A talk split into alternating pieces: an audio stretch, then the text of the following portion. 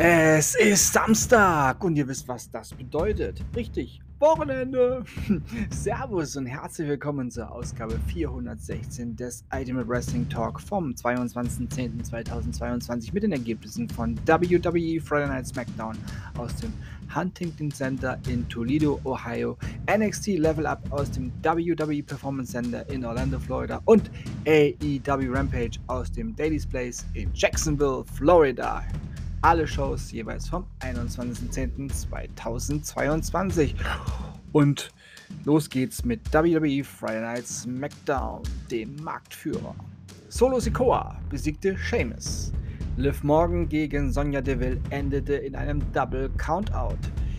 WWE Women's Tag Team Championship Match. Damage Control besiegten Raquel Rodriguez und Chossi. Und der Main Event ja, der war eher ein bisschen lame. Rey Mysterio durfte Ludwig Kaiser besiegen.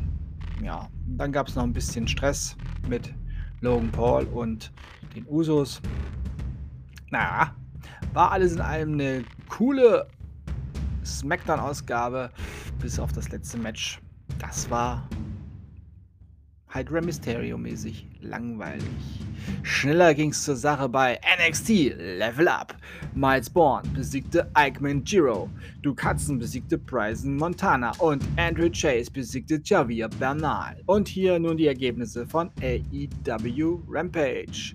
Ja, Rampage hat auch diese Woche nicht überzeugen können und trotz des schwachen Main Events bei SmackDown ist SmackDown die Show des Abends aber hier die Ergebnisse. AEW World Tag Team Championship Match. The Acclaimed besiegten Varsity Athletes. FTW Championship Match. Hook besiegte Ari Davari. Willow Nightingale besiegte Layla Cray.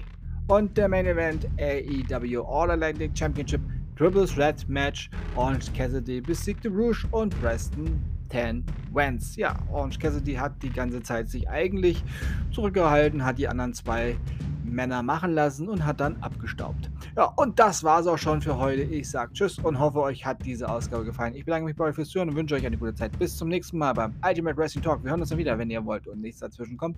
Morgen mit NXT Halloween Havoc 2022, was ja diese Nacht dann von Samstag auf Sonntag auf dem WWE Network zu sehen ist.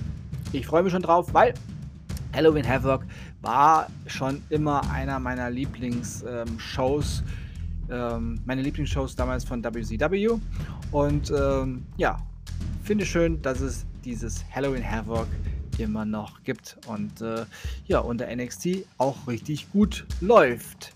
So, und jetzt sage ich Tschüss. Denkt immer daran, alles ist besser mit Wrestling, bleibt gesund und sportlich. Euer Manu.